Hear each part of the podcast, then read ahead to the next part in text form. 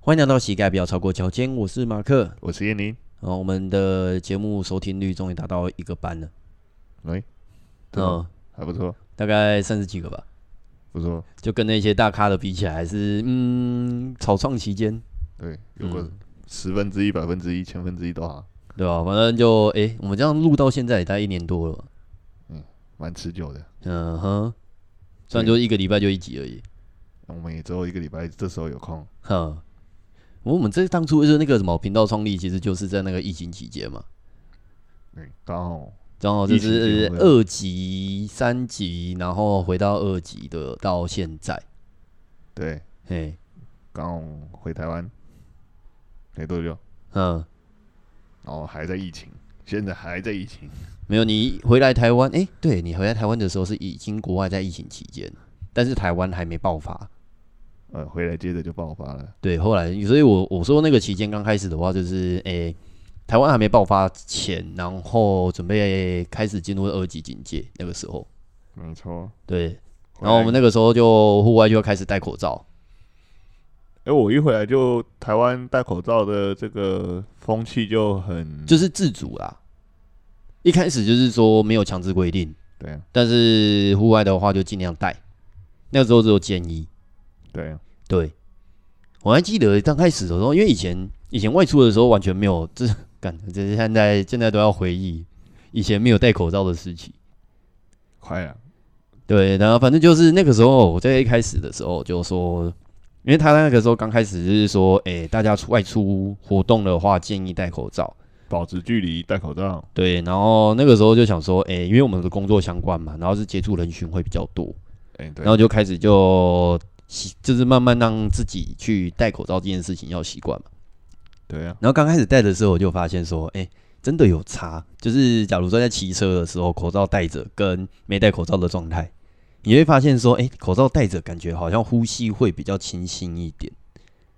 有吗？我自己一个感觉我觉得比较不会冷。就是，哎、你会发现。我自己的发现就是说，戴着口罩的状态下，那你吸进来的空气，因为那个杂质都被过滤掉了嘛，嗯，对，那你吸进来的空气就会相对的比较舒服一点。哦，就是感觉的部分，就是说你没有在运动状态嘛，然后你吸一般的呼吸状态的时候，就会觉得说空气好像稍微清新一些，然后口罩脱下来的时候，就开始会有一些味道啊、沙尘啊、尘一些灰尘之类的的感觉。那个我觉得说刚开始戴的时候明很明显，帮你过过滤一层啊，哼。有这么明显吗？我那个时候就是刚开始戴的时候，嗯就是只是到最近的时候，近期就开始觉得说已经慢慢无感了，就是那种差异， 你变成它变成你的随身配备了。就是出门配备啊，应该说不止我啊，大家出门的配备啊，对啊，对啊，不过最近好消息就是说，诶、可能到下个礼拜就会可能，可能去可以户外不用戴口罩，嗯，太棒了，嗯，终于可以，可以自由的要不要戴？对。但我觉得，我觉得，我觉得有些人会觉得说，诶、可能会开始觉得说，那个什么，突然这个这个时候，你的疫情还是大概一天大概可能就是几万人，对啊，诶、一万多嘛，一万多两万，最近的疫情的趋势。然后就看那个报道是说，诶、上周上周的那种疫情状态，就是从好像每就是每周十五万人左右感染，嗯，到现在就觉得说，诶、已经有明显趋缓的现象，就是通报人数。我不确定那个通报人数是不是跟就是保险有关系，不知道，因为从去年这张一直累积下来，应该也有很不知道累积多少人呢、上百万了吧？哦，说不定都破千万了。不是啊，因为因为我我自己的觉得啦，就是我看那个趋势，跟我自己感觉的方向有一点雷同，就是说，因为开学后嘛，九月份开学，那开学之后，因为他那个学生就要开始上课，就就是去到学校嘛。那去到学校之后，那个学校为了要维护那种就是师生的安全，嗯他们就会要求就是做快筛或者怎么样，对啊，然后那个状态下通报人数会上升，我觉得是必然。对啊，所以这是这一次的话，就是开学过后，然后就是通报人数就明显去增增加的趋向嘛。可是已经十一月了，没有啊，就到现在十一月啊，我只是说过去哎、哎对，哎我觉得下哎、一然后以及说之前的话，因为很多那种保险公司有推出所谓的防疫险，然后你只要有被隔离啦，或者是中奖，都有相对应的理赔。对啊，对，现然在后好以像及说有些公司他们会说，诶、如果说你有确诊的话，他们可以让你放公假，用公假方式，然后让你放假，就是还是带薪。嗯，对，所以到那个时候的时那、那个时候就是说，诶、有确诊就会直接去申报，因为你申报他才可以去请假，开始去请保险，对啊，所以那个段期间就是通报人数有增加。嘿，那到最近的时候，因为我们就是疫情开始慢慢趋缓了嘛，那疫情趋缓啊，比如说我们现在可以就是居隔的时间减少，然后以及说你中奖之后要解隔离，只要你自己检测阴性就可以，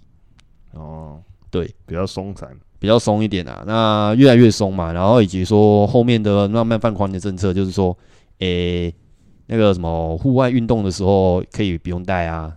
然后以及说那个你在户外只要是散步也算是在运动。嗯，对，所以你只要在外面移动的时候，你说你在散步，其实警察也没办法管你。对啊，嘿，有点自主不用戴口罩，对，那这个部分的话，就变成说有一点那种，就是上面要让民众慢慢习惯，说不一定要强制戴口罩这件事情。嗯，本来就是你好不容易养成了一个习惯，现在要再养成新的习惯，也不是养成，就是说你要让大家意识，就是觉得说，一直在潜意识里面会觉得说，不戴口罩是不是一件很重大的事情？因为开始慢慢放宽嘛。嗯那，假如说今天那个什么确诊数下降之后，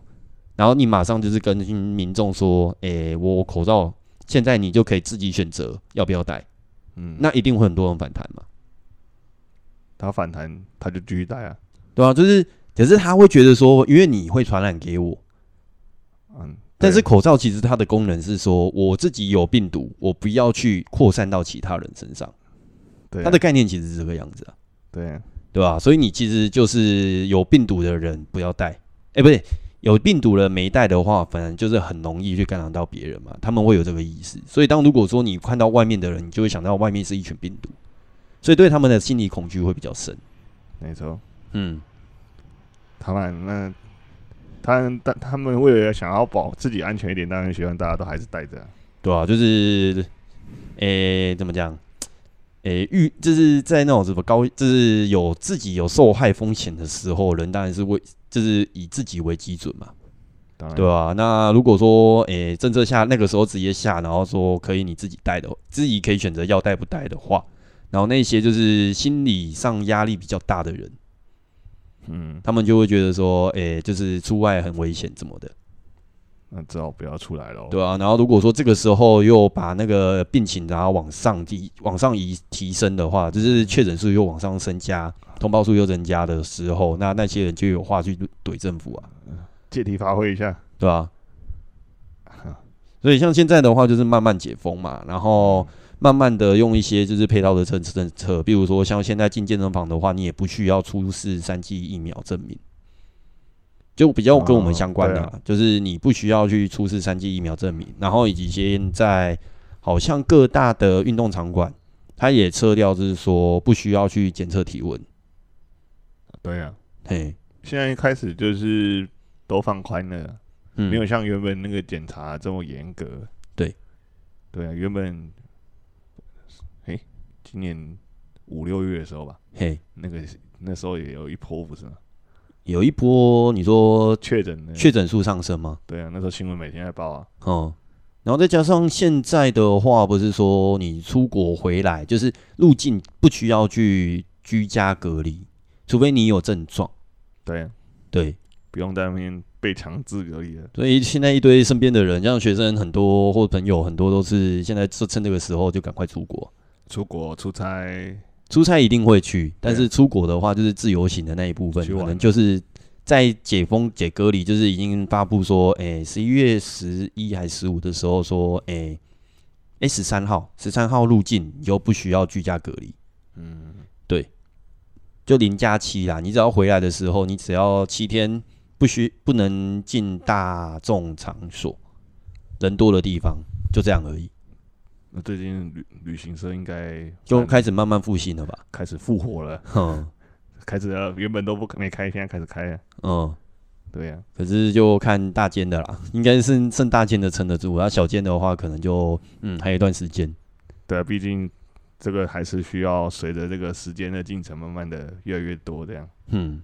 对啊，诶、像国外，诶、像国外的话，最近就刚还刚好就是看到一些篇幅嘛，就是在因为我们在疫情期间，现在应该也算疫情期间，就是后疫情时代。那这段期间的时候，我们就是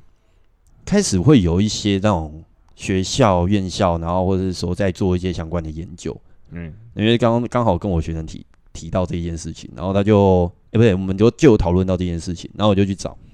然后像国外就是最近就找到一篇，就是国外香港大学对的那个运动科学相关的科系，嗯然后去做一个相关的研究，然后就在讲说，哎、戴口罩对于运动的表现如何？哦，嗯，会不会影响到你的运动表现？然后他的运动那个报告里面，它的显示是说，诶，他是找十四名，就是筛选出十四名的二十二十五以，他的平均年龄大概是二十七点九，正负一点五，这算青青少年、算是青年嘛，青嗯年，青年青少年，反正就是二十岁，反正至少一定二十二十岁以上，然后三十岁以下。对，二嗯十岁对，左然右后他的研究数据的话，他是挑选说，哎、你们平常没有慢性疾病，没有呼吸道的疾病，然后没有使用相关的药物，哎对，然后以及因为他的挑选就是说，平常有在做运动习惯的人，哦，对，相对健康，对，像我们自己在看报告的时候，就是先想看他的研究方向嘛，然后研究方法，然后研究的族群，然后研究族群的那些数量，嗯嗯，对，然后以及说这些族群的那种就是，哎、相关性是这是在哪些？对，不要太分散了。嗯，对。如果说越分散，然后你样本数又少的时候，你其实没有办法得出什么结果，对，就可以就等于就等于无乱效嘛。嗯乱枪打鸟这样。对。那他好像就是我看他的报告还蛮有趣的，就是说他其实基本上一个那个报告，它要有它的效度在，就是所谓效度，就是说你的这个报告本身的结果是要有显著的一个成果的话，那他是要挑选大概十二名左右的人数以上，你才会有所谓的效果，有有有学位的那个鉴别度嘛。嗯那他就是十四名，然后就是所以其中有两名的话，就只是预防说那个检测报告数据不是那么的理想的时候，或者是说其中有人发生问题的时候哦，多两个名额来来预备。预备。对，然后他的那个报告中间他就有讲说，其中一个就是原本十三个，哎，十四个人嘛，哎，然后其中一个人就好像有一些哎受伤还是怎么样，就不能继续中途退出周中途列出，然后就是最后的报告数是十三个人。哦，然后他就会针对这个报告里面，就是说他们在运动期间有分所谓的低强度、中强度跟高强度。嗯嘿，那低中高，我觉得应该是以心跳的心跳率为基准吧。对，那他就是在过程中间，他会有四个样本嘛，然后诶四个数据去做评测。第一个是心跳率，心跳率然后第二个的话是肢体感觉，对对。那像有些心率应该不用解释吧，就是你的对那个每分钟的心跳次数。我们之前前面集数有介绍，可以回去听一下。呃，我好哦。OK，好、来，那第二个的话就是所谓的字体量表嘛，就是说你认为这个运动对你来说的强度坐落在哪个区间？感受量表，对，感受量表，比如说我们平常平常有有些刚开始上课的时候，我们会去用这些量表，啊，自就是己说感觉，这样，对自己感觉说这个运动的强度从一到十，或者一到二十，但数嗯字越多，你的那个越细啊，越细啊，就是让你知道说现在自己的身体状况是怎么样。啊，哼，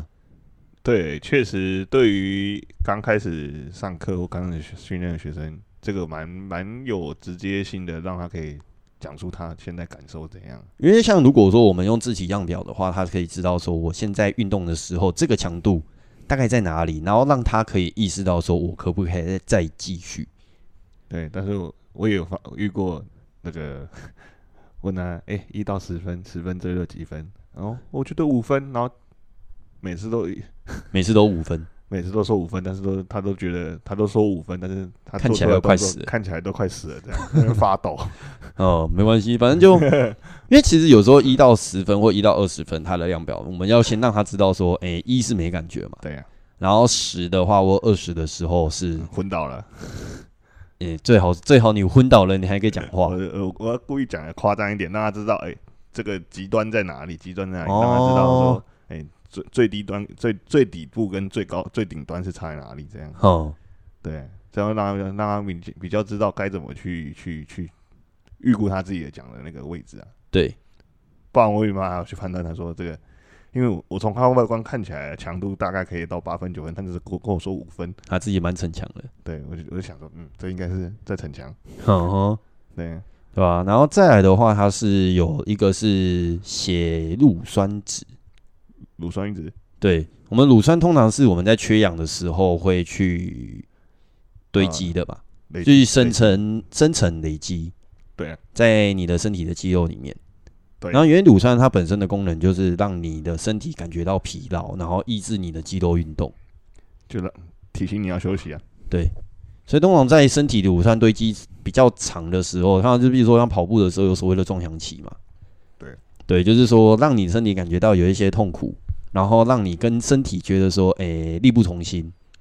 这个痛苦也不是说强迫你马上停止，就是觉得说，呃，不想动的感对，你觉可以忍受，但是它会随着时间累加，累加，然后过一段时间它就会慢慢消散。对，嘿，然后第三个就是乳酸嘛嘿，然后再来的话就是所谓的血氧含量，血氧血氧含量，对，所以它就是是针对这四个项目，然后下去做那个样本数的分析。嗯像第一个，诶、刚刚讲第一个呢是那个嘛，就是嗯，第一个是心率，心率，然后再来是那个自体感觉，对，然后再来是身体的血乳酸值乳，酸值，然后第四个是你的那个血氧量。对，然后它的研究报告的结果的话，我们就就对我们来说其实不算意外，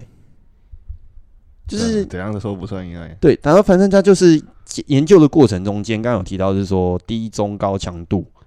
然后它是以时间累进，那身体的那种什么心率啊，跟那个什么，应该说它都会分，就是这十四个人，然后分两边，诶、分两种方式去做，对然后一种诶、分两边去做，可能就是一半一半，对啊，对，然后它的分别就是说，一组是有戴口罩的，然后去嗯测这这四个数值，然后一组是没戴口罩去测这些数值，就对照组啊，对，哦，这样测出来结果测出来结果就是说，诶，其实他的心率、旋律他的那个身体的血乳酸值，它其实有没有戴口罩是没有什么差别。心率跟血乳酸值的变化没没什么变化，对，就是你该缺氧的时候还是会缺氧，该缺的时候，该缺的时候运动强度的时候，心跳会增加也是会增加，但哦增加的速度就是次数没有到很显著的变化，或是几乎没有变。从数据上看起来没什么太大的变化，然后以及说，反而另外两边的话，就是啊落差值会比较多，就是说你身体的痛苦指数、哦，身体指数跟血氧量血氧的浓浓度度，哦，这两个是有变化的所以说比较有浓度、比较显著的变化。哦，嗯所以其实这样说起来，应该是确实会有变化，但是没有想象中来的那就是身体体内的比较严、比较比较明显，应该就是所谓的血氧浓度的血部分。哦，我们通常说血氧浓度的话是以百分比嘛，对啊，那我们一般正常人来说的话，一般生活日常生活的话，你的血氧浓度都大概是九十九到一百。就是有一百，嘿，那假如说你低于九十五帕以下的话，我们就会开始觉得说晕眩、疲劳，然后说使不上力之类的，哦，就已经开始进入到缺氧的状况，身体就相对来说比较比较疲劳没有了办法做太多复杂的动作或是带强烈的动作。对啊。因对为现现在像什么手表啊，智慧型的这种手表，几乎都有测血氧的功能，哼，虽然准准度没有很高，我真的觉得它的准度没有很好。像对我自己有戴 Garmin 的手表嘛，哎，然后算是戴第三只了。哦，嘿，那我在戴第二只的时候，然后那个是太阳能表，它有推的一款那种就是军那个什么，就是野外户外求生然后的太阳能手表。然后它那个时候第一这一，我现在戴第二代，对然后之前戴第一代的时候，它那个时候就有推出所谓的血氧浓度，哦，嗯，然后它的血氧浓度侦测是用那个红外线去检测，那原理我就不是很确定。也是造血管这样，对，它就是照血管，然后看看里面的血氧浓度是怎么样。但、嗯这个技术那个时候就没有很完善，就是说它测定值很容易掉到九十五帕以下，哦，浮动很大，浮动很大。会造成造成你自己本身的困扰这样。对，那以及说到现在的这一代，嘿，我现在用的这一代，然后它也是比较没有，就是说它的那个什么设那个什么，诶、测定的方向、测定的方式是没有变化、没有进步的，没有太大的突破。啊，他们主力不是放在这个，，对，然后这一点那个什么，就是因为我去专柜买嘛，然后那个专柜的人员跟我说，呃，跟上面那一代其实没有什么差别。 他很明很诚实的跟我讲，哎，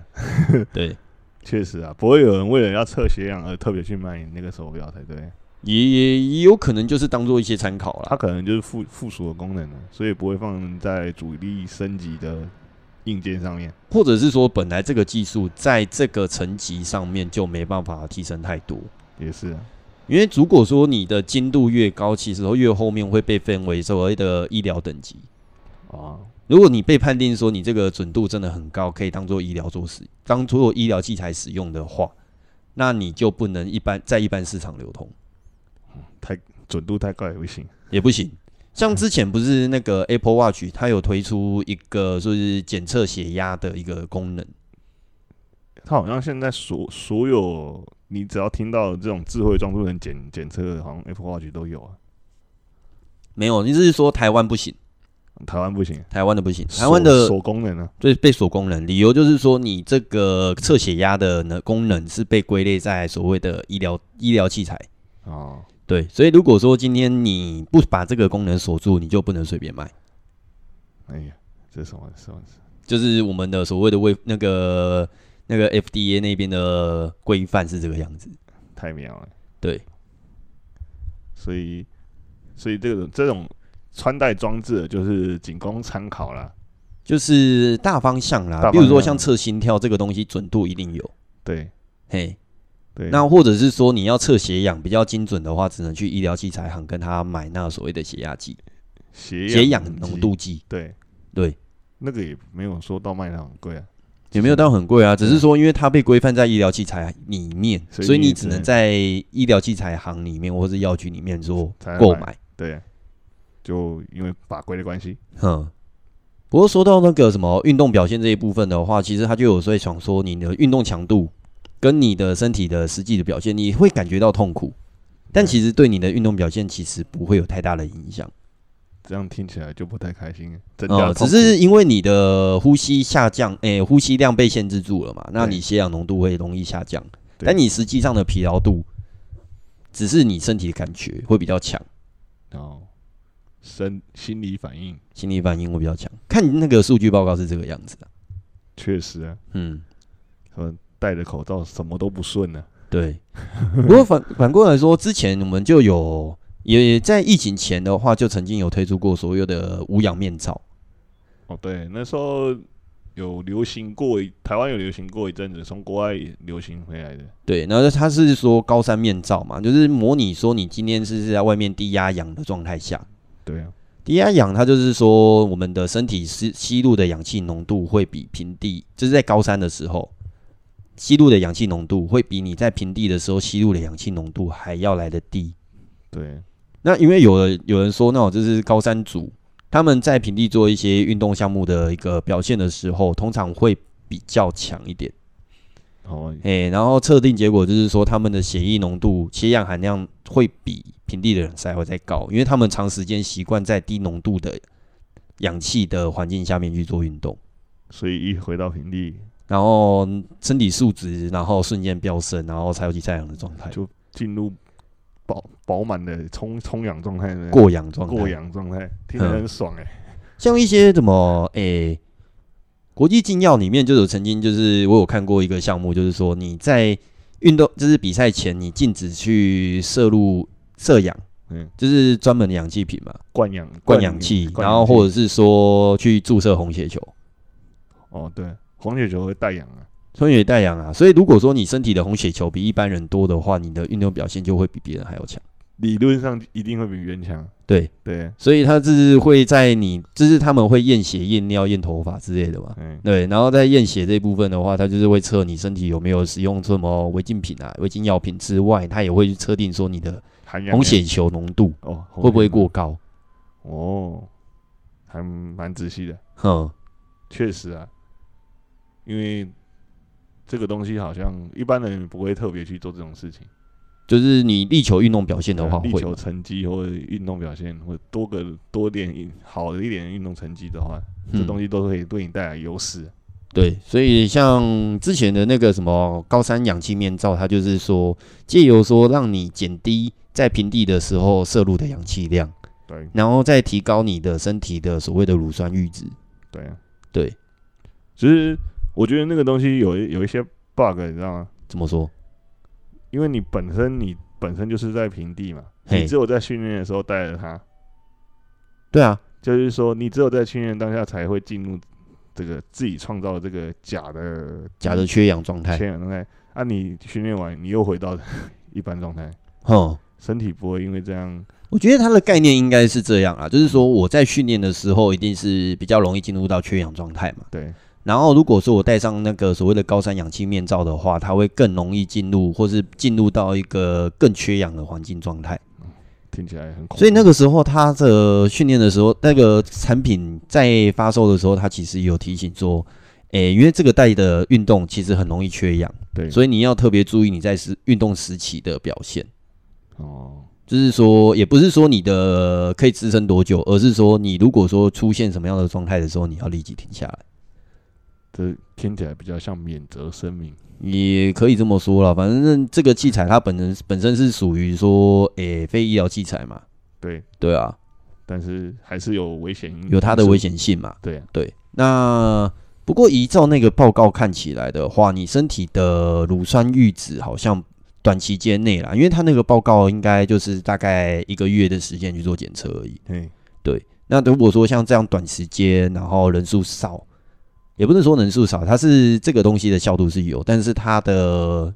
量还不是那么大。对啊，量体不够大。对，对，才十十二个人，十二个人，然后诶，一十三个人嘛，哎，不是，呃，对，十十十四个啊。十四个，然后其中一个人退出。对，然后变成说只有一个月的时间，其实我觉得好像，诶、适应期，然后个它只它应该是显示说，应该是算这段期间，你已经我们已经在戴长期间戴口罩嘛。对，那戴口罩一段时间之后，然后我们现在去做检测，然后去特别测定说，你如果不戴口罩的时候，跟你戴口罩的时候运动前的后差异。对照一下这样，对对对，没有所谓的前后对照，只是区间对照。哦，区间对照。对，然后。就哦我觉得他们可以再把这个测测试的时间再拉长，量再多一点。哦、就看经费咯。我觉得很多研究就是觉得，就是在经费跟那些人可不可控。哦，还还是其实他们这个只是后面还要解锁再还要再充值。对，所以我觉得有时候都会看，就是很多网络上面前阵子还蛮流行，就是说，诶，哪个国家的哪个报告有指出说，诶，比如说可能生生吃生酮可以提升运动表现，就只是个开头，开始募资这样。诶，也不是开始募资，就是这个报告结果已经出来了，哎、但是它的研究族群就是很针对，就比如说像那一篇报告就是针对运动员嘛，然后马拉松的运动员去做检测，就很小众啊。很小众啊，然后以及说它的研究针对项目，其实它就是可控嘛。那它有些有些报告，它会希望它要的结果，所以我会去找可以控制，就是可以达成这个结果的人群，哦，先就是设定，就是先设定好，啊，先射箭再画吧。很多都是这个样子啊。嗯，对啊。可是如果放到一般民众身上，可能有就不会像就不会像是那个嗯状态，态而且他们本身的身体结构就已经调整到说可以适应到那个研究报告的。对啊对。所以如果一般人就直接照照着抄，对，所以这个时候我反而会去看说，诶，有没有相关的研究，然后是呈反面的态度的。有没有持反对意见呢？对，有没有持反对意见，或是说是跟他的研究结果是相反的？哦啊，这样就很好玩了、有没有人有没有人跟他相反？我觉哼得这个东西就就有的看了，哼。对啊呀、嗯然后最近如果说口罩运动的话，像我最近也是在练习那个年底的十二月中的那个马拉松，台北马，十二月底嘛，对，十二月中十八号，哦，差不多，嘿。然后那个时候应该说最近的时候，最近的时候我就开始训练自己在戴着口罩跑步，哦，对，是那种专门的那种没有没有没有没有，就一般口罩，一般医疗口罩，对，医疗，诶、对，就是那个，诶、医疗医疗用哪一个型号我忘记了，反正哎就是医疗，一般市面上现在很很很能够买得到的那个。都看得到那种，对，那戴的期间，因为我之前已经蛮习惯在，因为我平常有在教飞轮嘛，对，那因为讲老师跟学生比起来，老师会接触到的人群还是比较多一点，哎，对，所以变成说我在上课期间，我还是会戴着保持在戴着口罩上课，的，哦，这样听起来很累诶、慢慢习惯就还好。哦，就是一开始这个东西，因为我们的身体的结构就是，我会说人体的基本结构就是能偷懒就偷懒，对 啊，人体的惰性很很重，没错，嘿，但是人体的适应性也很厉害。对啊，所以当如果说你在一个定的环境下，然后你会变得说人体你自己的身体觉得说，诶、这个状态下是必然的，然后它就会调整到说适应这个必然的状态下的结构。对啊，你只要是。我觉得很多时候，当你觉得当下觉得不舒服，你去调整一下心态，可能你身体就可以开始产生适应，有可哼能。对，你可能因为你要教课嘛，那毕竟教课的时候，身体在运动状态下会会这样会比比较疲劳。因为我们就是除了上课，就是上课除了比如说像飞轮，我会拿出来讲，是因为说，因为你在跳飞在上飞轮的时候，或者上舞一些舞蹈课的时候，你老师一定要动，对啊，跟着动啊，而且要边讲口令，还要示范。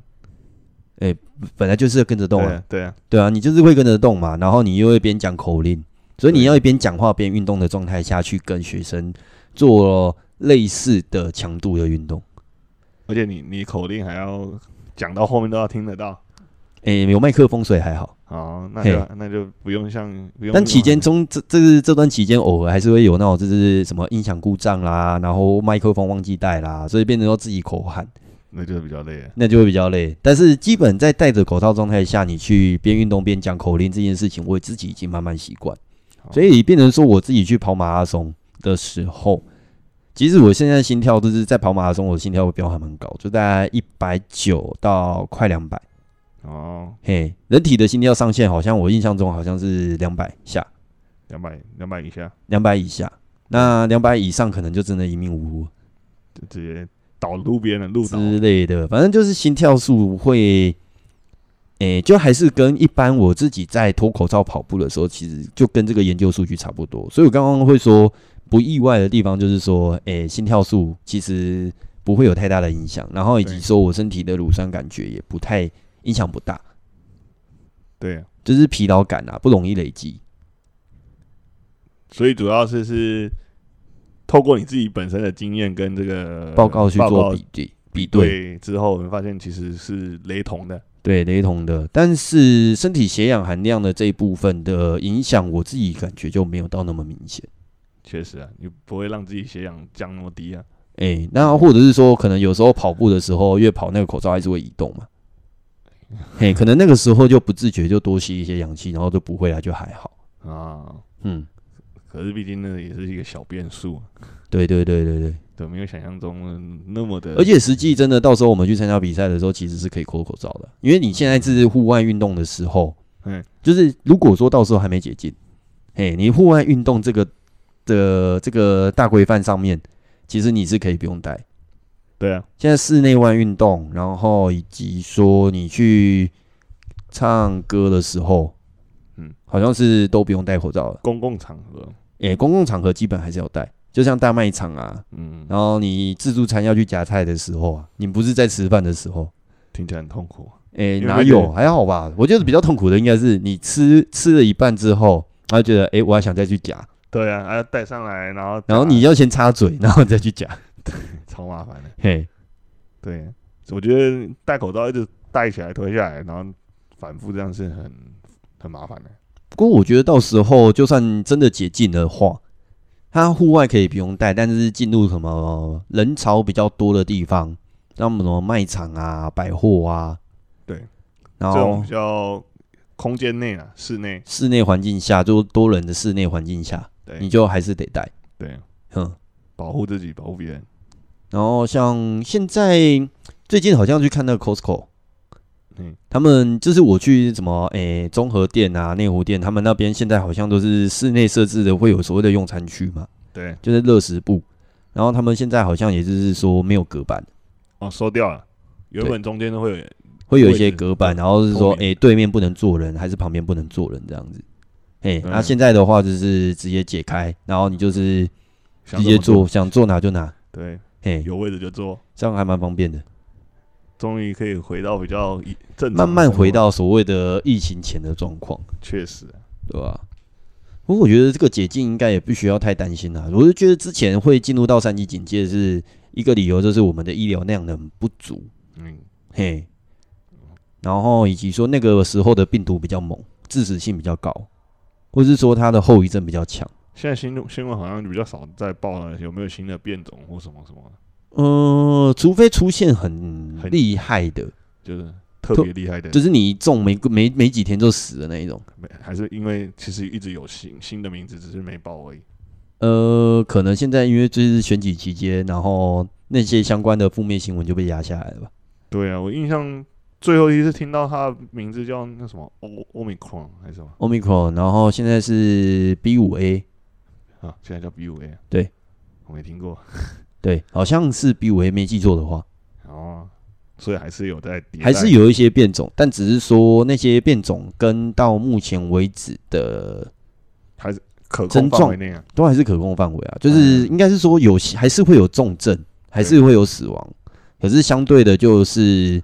诶、一直都维持在所谓的大概可能零点二趴或是零点零几这样子的状态。没有没有他第一代这么的声名大啊噪 了，对，就是走在路上突然路倒这样子，那也太夸张或了。者是说它因为它的影响不大嘛，然后再来的话就是可能我们现在医疗量能慢慢提升，嗯嗯，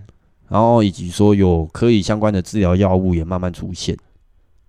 对啊，还有这个全民意识也有提升啊了，全民意识有提升吗？其实慢慢下降了，有啦，先上升之后才会得下降啊。对啊，有大概已经慢慢认识到这个，然啊后以及说我们已经慢慢认识到说它哎其实对我们的生活影响已经没有到那么的严重。开始要忘掉它，也不是忘掉，就是如果说自己家里有老年人或是小孩的话，还是会有点怕。对，嘿，只是希望能生活能赶快恢复到这个不用戴口罩的其时候。实其实也差不多啊，就是插在口罩这件事情而已。对，不然其实各大场所应该都已经恢复正常了。对哼，对，这样也是不错的。嗯嗯，好啦，那就希望说未来的话，诶、下个礼拜可以顺利解禁吧。希望下礼拜，就是回我恢复我们所谓的戴口罩自由，我以为你要说哎希望下礼拜选举不要再挡路了， 呃，这个也希望赶快不要，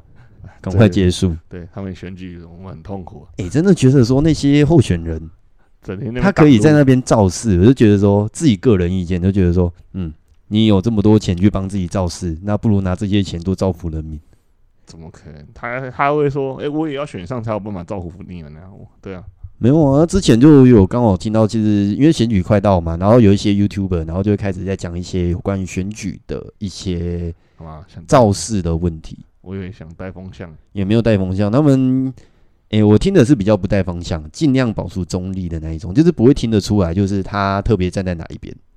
这种我就这种我就没什么兴趣，我比较喜欢那种你要血流成河要偏激一点的， 越不正确越政治不正确那种最好的。因为我现在听的就是说，诶、像国外日本那一边的话，他就会是说，因为选举造势这个就是看你个人资产的多寡，或是支持者的多寡嘛，看你氪金要氪多大，不是氪金就是氪多大，只是说，因为他们有所谓的政治现金法。对啊，对，那假如说你今天要办一个比较声势浩大的活动，那你政治你的那个呃资金一定要更雄，要够雄厚嘛。对啊，对啊，但是如果说今天是有一些想法，那这是知道该怎么做事情的，那他就没有资金，没有办法办活动，没办法像那些就是有钱有闲的人去增加自己的曝光率。